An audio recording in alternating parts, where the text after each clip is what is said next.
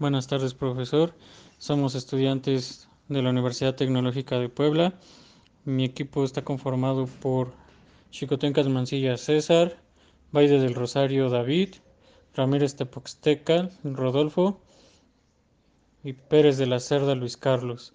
Les vamos, le vamos a presentar lo que aprendimos durante el noveno cuatrimestre en la materia de logística de los materiales, aplicándolo en nuestro proyecto Atunmex. Bueno, eh, para empezar, la importancia de la logística. La importancia de la logística eh, va enfocada hacia la competencia en los mercados globales, eh, la expectativa que tienen los clientes, la introducción de los productos con ciclo de vida cortos, cambios en la comunicación móvil, la tecnología del transporte. Esa sería como que la parte del contexto de lo que engloba la, pues, la logística. ¿Para qué nos va a ayudar? Pues para lograr la reducción en el costo y mejorar los servicios de los niveles de servicios.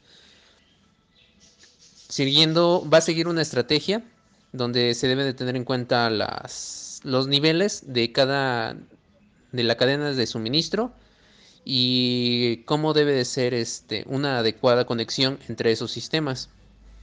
Eh, se va a conformar eh, nuestra red logística por los proveedores, los centros de producción, en este caso nuestra fábrica, que va a ser nuestro proyecto, las distribuciones, cómo vamos a distribuir, con qué costos, este, bueno, ya lo vamos a mencionar, y eh, al final, pues, quiénes van a ser nuestros consumidores, ¿no? Es parte de un proceso que va a llevar una planeación, se va a implementar, se va a llevar un control de la eficiencia, va a ser un flujo de efectivo, se va a llevar un almacén de bienes, una prestación de servicios, eh, para atender un propósito que satisfaga al cliente. Al final de cuentas, lo más importante va a ser nuestro cliente. El objetivo, otro de los objetivos es que debemos de ser eficaces, minimizar costos y este, tener una buena gestión en el sistema logístico. Otro de los puntos fundamentales que vimos en nuestra materia fue la gestión de la cadena de suministros. Eh, los pasos básicos pues es el suministro, que también se implementó en nuestro proyecto, la fabricación y la distribución. ¿Cuáles son los objetivos de la cadena de suministro? Pues es entregar un producto fabricado en tiempo y forma y calidad, que se promueva un, pues un servicio correcto al consumidor final, eh, que se haga un balance adecuado y que tenga una capacidad de entrega de toda la variedad de productos que nosotros ofrezcamos. En nuestro proyecto pues solamente va a ser un producto, entonces pues este, ese sería el producto que vamos a entregar, que es el atún enlatado. Eh, los puntos importantes que intervienen son la parte de compras, abastecimiento, la planificación, la producción, el almacenaje y la distribución. El proveedor, por la parte de compras, va a estar relacionado con el proveedor y con la parte de producción. Producción se va a relacionar con la planificación, la producción y la logística. Y el cliente, pues, eh, ventas va a tener relación con directamente con lo que es el cliente. En nuestro proyecto, eh, Atunmex eh, se basa en la producción de latas de atún en aceite. Según la logística debemos de seguir diferentes fases. Entre ellas son el aprovisionamiento, almacenes, producción y distribución. Atunmex es una empresa que se dedica a la producción de atún en latas. Atunmex está ubicado en Mazatlán, Sinaloa, y dentro del aprovisionamiento encontramos dos, dos este, proveedores, dos proveedores. El principal es este Aceites del Norte, que es nuestro proveedor de aceite para el atún. Eh, este proveedor nos estaría llevando el aceite por medio de algunos camiones llamados pipa, para así nosotros recibir la materia prima en la empresa. Posteriormente tenemos a Invamex, que es nuestro, nuestro siguiente proveedor, que es el que nos facilitaría como tal las latas de donde se va a empacar el atún y las etiquetas y las cajas de donde vamos a empacar nuestro atún, nuestras latas de atún. Ambas, ambos proveedores se encuentran igual en Mazatlán, Sinaloa, por la cercanía que tienen con nuestra planta de Atunmex. En ese momento nosotros ya también estaríamos analizando lo que es una parte de distribución. Posteriormente se hablará de ese tema. Bueno, para continuar en la parte de aprovisionamiento, nosotros implementamos o eh, un diagrama de flujo de proceso. ¿Qué nos va a permitir el diagrama de flujo de proceso? Bueno, en cada uno de nuestros proveedores nos va a permitir observar lo que es, son las operaciones, el transporte, la espera y si llegara a haber alguna inspección. Nos va a medir tiempo y distancia, ya que esto es muy importante en, la logística, saber en qué tiempo va a llegar, cuánto tiempo va a tardar, este, qué operaciones van a hacer, el tipo de transporte y todo lo que conlleva a la parte de aprovisionamiento hasta que llegan nuestros almacenes. Eh, hicimos una tabla en nuestro proyecto con el diagrama de flujo de proceso, anotamos las distancias, los tiempos, eh, se hizo una descripción del camión que nos va a distribuir en cada uno, ya sea una pipa o un tortón o un camión. Eh, nuestros proveedores principales, como ya mencionaba mi compañero, pues son este, Aceites del Norte, Fishmark, que nos va a distribuir el atún, y Envamex, que nos va a distribuir los recipientes. También, como ya mencionaba mi compañero, la, la, ubicación de nuestros proveedores es muy importante en nuestra logística, que vamos a, aprovecharla, eh, ya que entre menos sea el tiempo y la distancia, para nosotros es mejor porque tenemos un mejor aprovisionamiento, más rápido y más efectivo. Es por eso que, como ya comentaba también mi compañero, nos encontramos en Mazatlán y estamos cerca en un, en un parque industrial donde nos rodean nuestros principales proveedores y estamos también cerca del, del puerto donde nos llega nuestra materia prima principal que es el atún.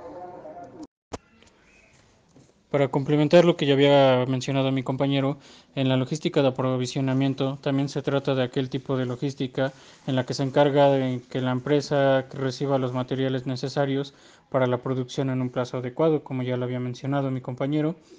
Entre las funciones principales de la logística de aprovisionamiento encontramos diferentes puntos a evaluar. Entre ellos son elegir a los proveedores, que en este nuestro caso serían eh, First Match, este, Aturmex, digo, este, Bamex y Aceites del Norte. También otro punto es procurar que los plazos de entrega se cumplan.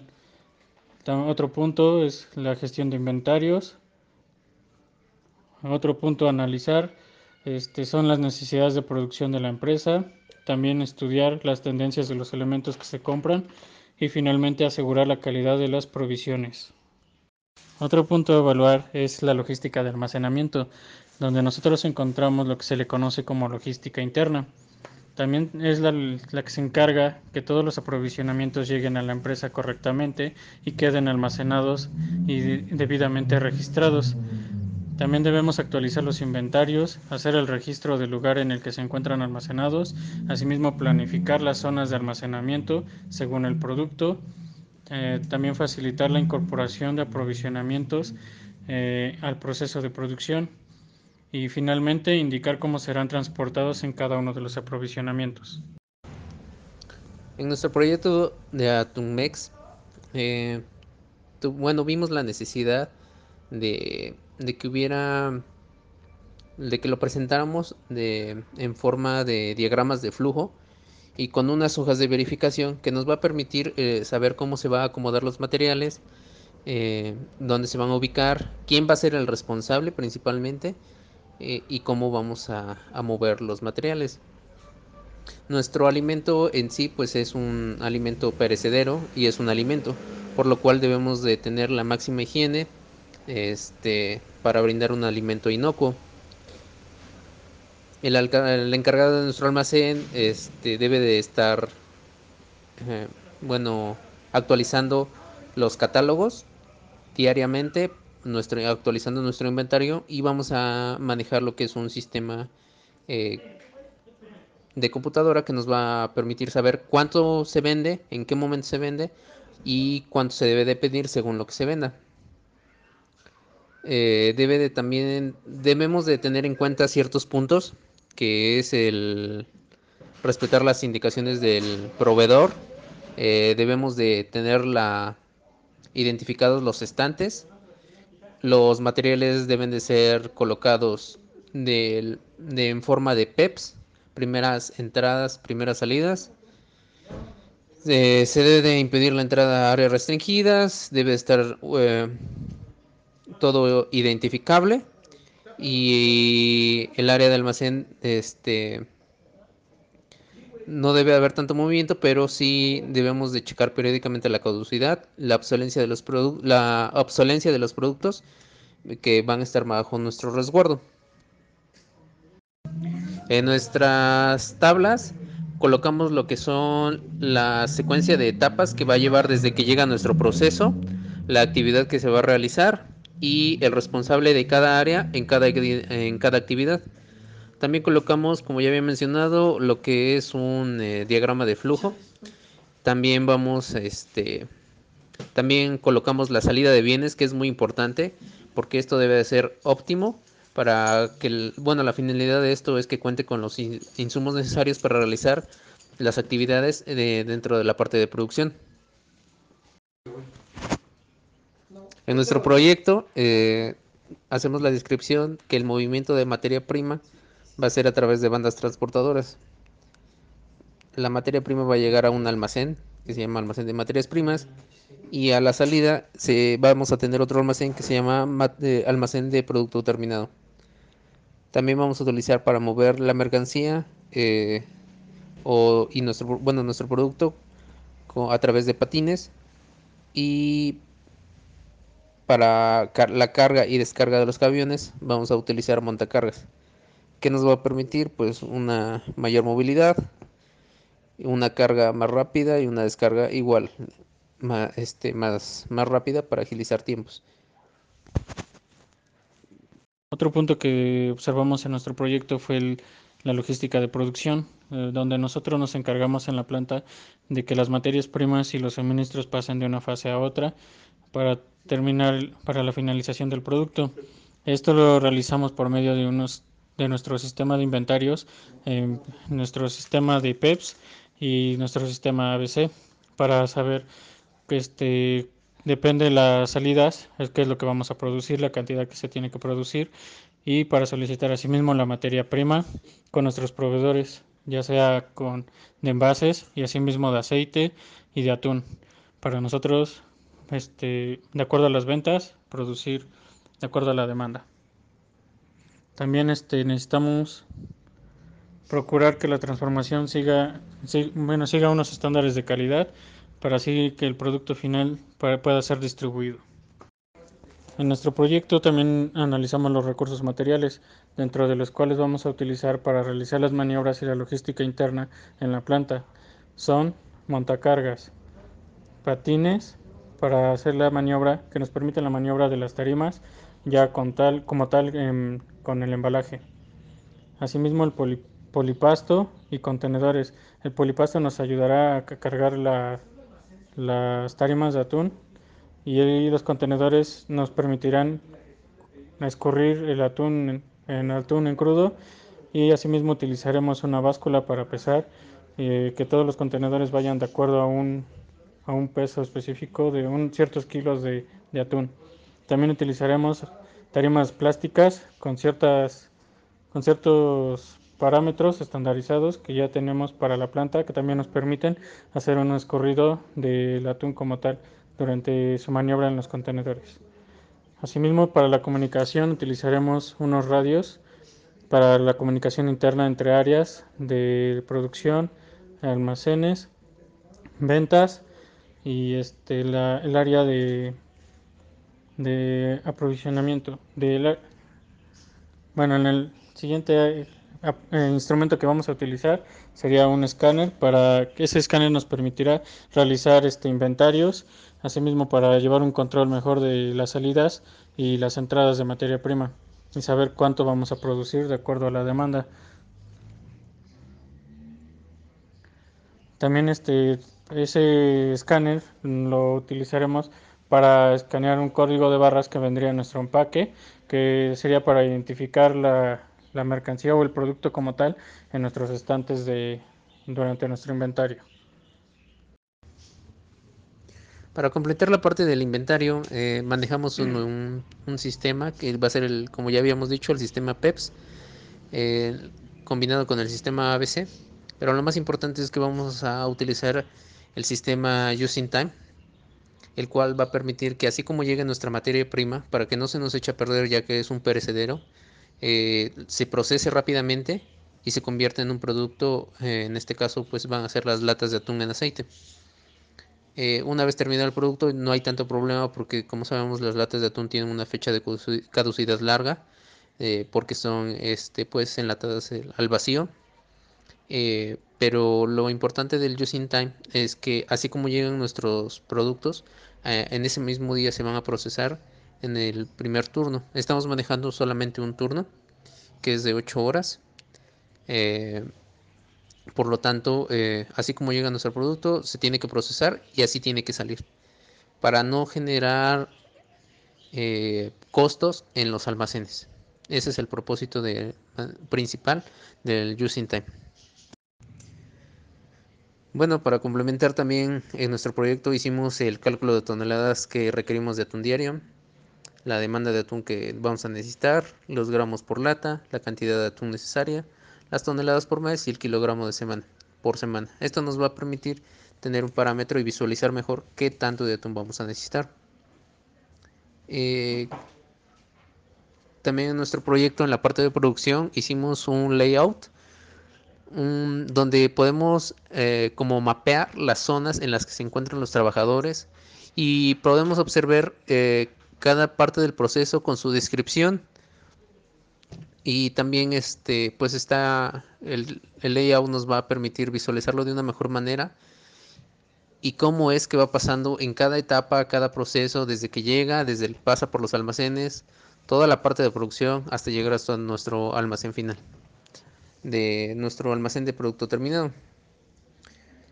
Con todos los tiempos que se realizan en producción, pudimos sacar un, un tag time.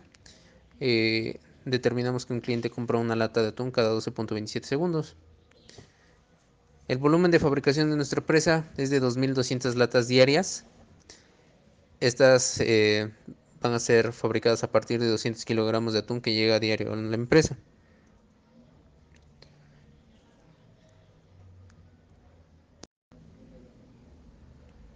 Dentro del proceso de nuestra empresa, pues mencionamos eh, la parte de cocimiento, el transporte, el enfriamiento, la separación de la carne, la transportación, la transportación a cada área, este, cada uno con su descripción, su esterilización, su enfriado, su control de calidad y del producto final.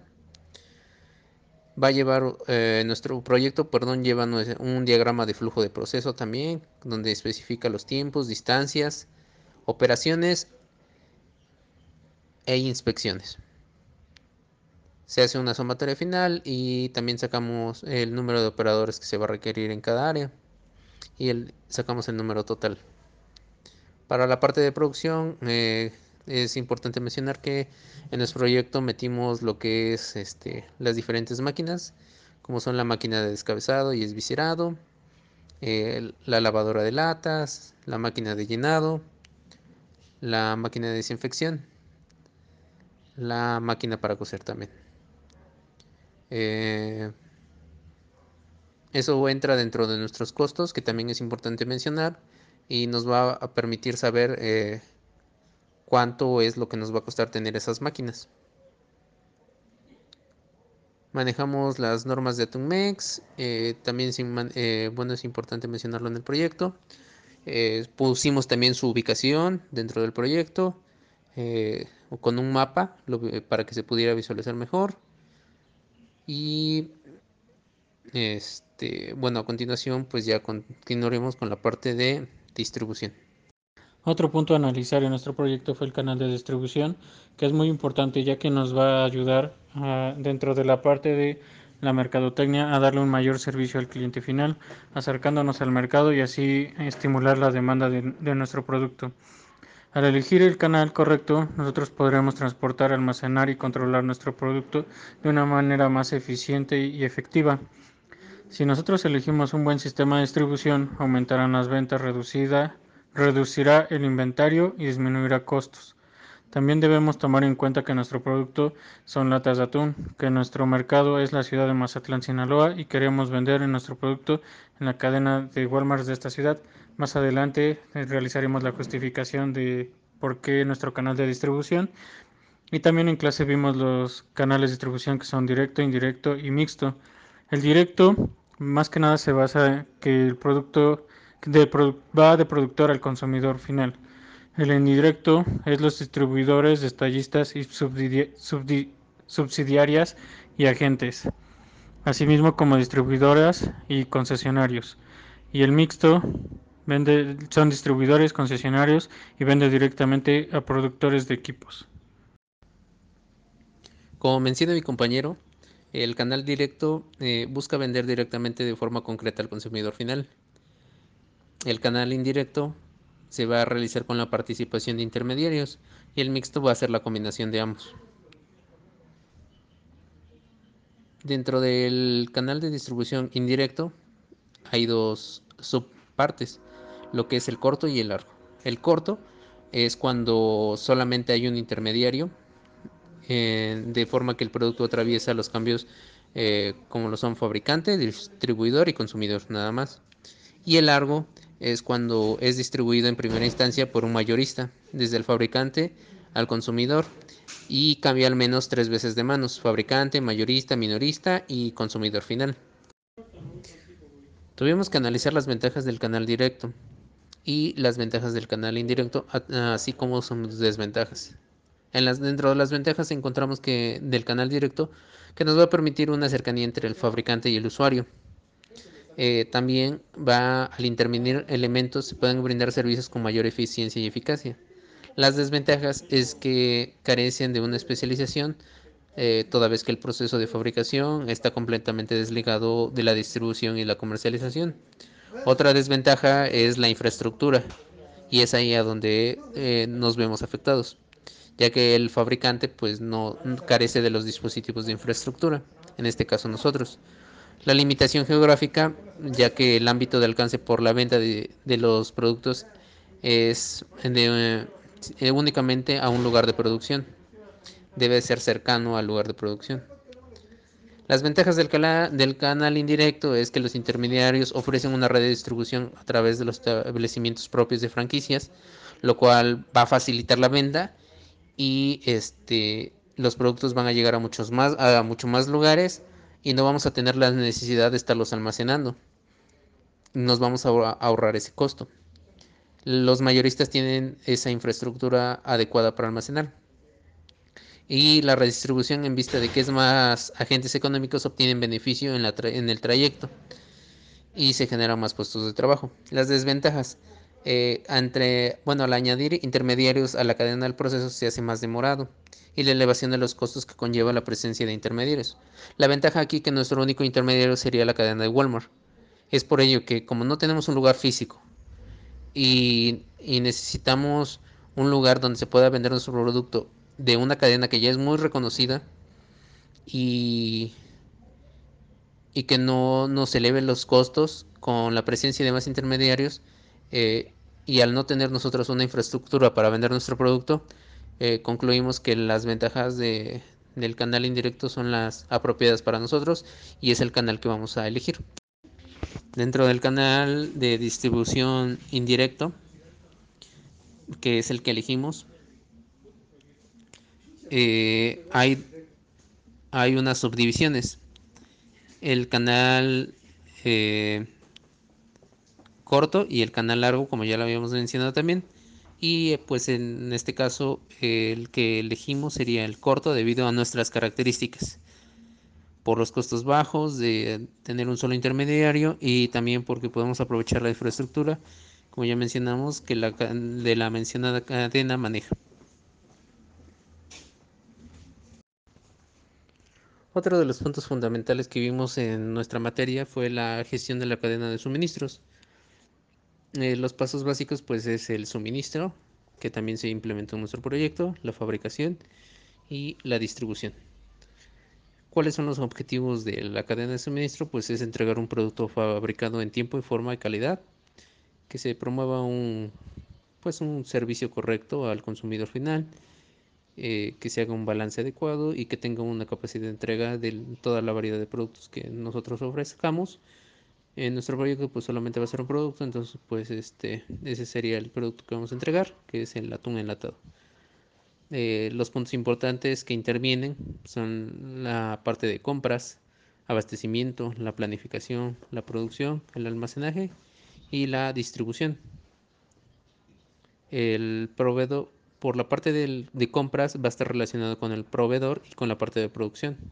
Producción se va a relacionar con la planificación, la producción y la logística. Y el cliente, pues, eh, ventas va a tener relación con directamente con lo que es el cliente. Posteriormente analizaremos en nuestro, en nuestro proyecto la parte del envase. Para diseñar nuestro envase y justificarlo asimismo, eh, nos basamos en la norma mexicana, la NOM-EE-148-1982. El envase se define en cualquier recipiente adecuado que tiene contacto con el producto para protegerlo y conservarlo asimismo facilitando su manejo de transportación, almacenamiento y distribución. Para nuestro producto específicamente debemos tener en cuenta las características que posteriormente se, mencionarán y también este, tenemos otra, otra característica en la que se rige es la NMX-F-220-SCFI-2011 referente a los productos de pesca. Es otra norma en la cual nosotros, es una norma que habla de los productos alimenticios para el consumo humano. Dentro de las características que ya se habían mencionado, también este, debemos, debemos de debemos de tomar en cuenta lo que es el color del característico del producto no se debe presentar descoloraciones debidas a procesos químicos o microbiólogos, puesto que son productos alimenticios. También otra característica es el sabor, el sabor, el sabor del producto, eh, que debe no debe llevar sabores desagradables por la contaminación, alteración o descomposición química y microbiológica. Posteriormente, también la textura es otro punto muy importante, debe ser firme y propia del producto envasado. Posteriormente, Analizaremos una característica física y química en el envase del nivel del mar. Debe tener un mínimo de vacío de 16.93 kilopascales en las latas cilíndricas a nivel del mar. Esto se verifica de acuerdo al procedimiento de una norma, la norma mexicana NMX-F-144-1977. Características, bueno, esas son las características que nosotros analizamos para nuestro producto y determinar el envase, el envase adecuado. Nosotros elegimos lo, como ya había mencionado mi compañero, pues las latas de atún, ya que estas nos van a permitir que se mantengan todas las características ya mencionadas. Las medidas van a ser de diámetro de 150 milímetros, una altura de 61 milímetros y un espesor de 0.10 milímetros. La presentación de las latas va a ser de 100 gramos neto y peso bruto va a ser de 0.22 de 22 gramos. Nuestro envase por su función se va a considerar un envase primario y por su constitución se va a considerar un envase rígido. Otro de por qué, eh, bueno, otra de las cuestiones de por qué utilizamos las latas y que va a ser nuestro empaque es porque va a bloquear la luz, va a evitar la oxidación, no va a perder el sabor, eh, no se enfría deprisa, es ligera y fácil y es 100% reciclable. Las latas revelan cuando el producto ya no sirve y cuando pasa la fecha de caducidad.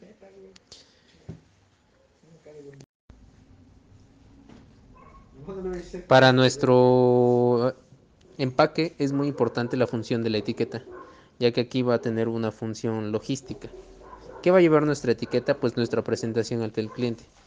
Va a llevar la información nutrimental que va a contener, el tipo de aceite, eh, todos los ingredientes que lleva, nuestro logo.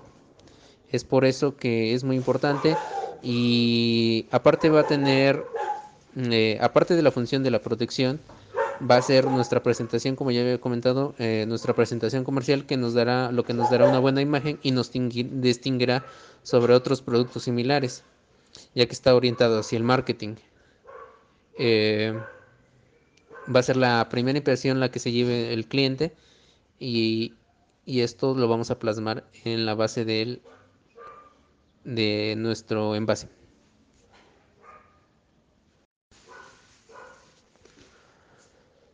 Para el empaque nosotros lo definimos como una manera segura de garantizar el envío hasta el consumidor final en la mejor condición, condición con un mínimo costo. El empaque no debe ser tóxico, debe ser compatible con el producto y que no debe causar reacciones. Debe ser fácil de manejar y estivar. Mm, lo que aprendimos en clase es que el empaque va a proteger de agentes externos, va a facilitar la apertura, va a facilitar la identificación, los inventarios, va a, permitir apilamientos y paletización, va a ser de fácil destrucción, máximo desempeño en un mínimo costo y todo esto se encuentra dentro de las cajas de cartón. Es por ello que elegimos esta forma para que sea nuestro empaque. Dentro del empaque puede tener una función de logística o una función de marketing. En nuestro caso, únicamente se va a desempeñar con la función de logística.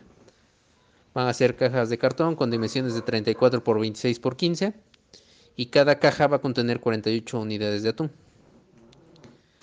Otras de las ventajas de utilizar el cartón es este, que son ligeras, se pueden utilizar fácilmente para cargar y descargar y el material utilizado por las cajas es más económico que otros materiales disponibles en el mercado. Están disponibles en diferentes formas y tienen buenas capacidades de, gráficos y de impresión, lo que va a permitir una buena identificación eh, a lo largo del trayecto de la cadena de suministro. Posteriormente analizaremos el embalaje que utilizaremos en nuestra planta de Atunmex. Básicamente el embalaje ya es lo que envuelve como tal al empaque y al envase debidamente para que los productos este, sean protegidos y sea mayor sea fácilmente su maniobra y su movimiento de, transporte y manejo de la carga. Este, también asimismo nosotros analizamos que son 14 cajas por plancha en nuestro embalaje.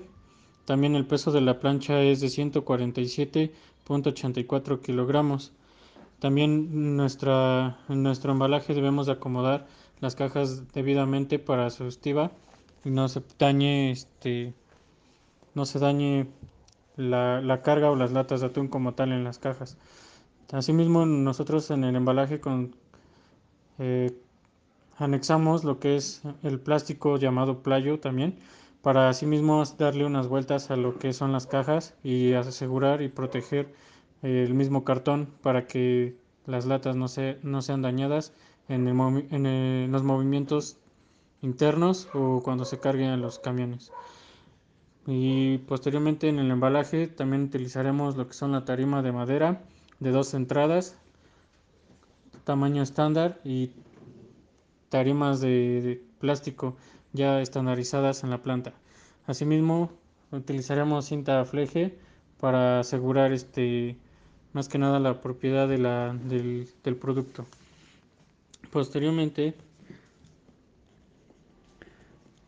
también este, analizando eh, debemos ya cuando tenemos el empaque anexamos lo que son etiquetas con códigos de barra para así llevar un mejor conocimiento de identificación y un mejor este inventario en cuanto a en cuanto a los lotes de producto que tenemos en, ya producido en los almacenes.